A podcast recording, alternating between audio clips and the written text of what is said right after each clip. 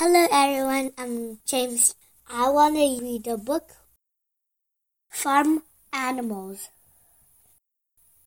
The dog, the pig, the chicken, the goat, the cow, the duck, the sheep, the animals.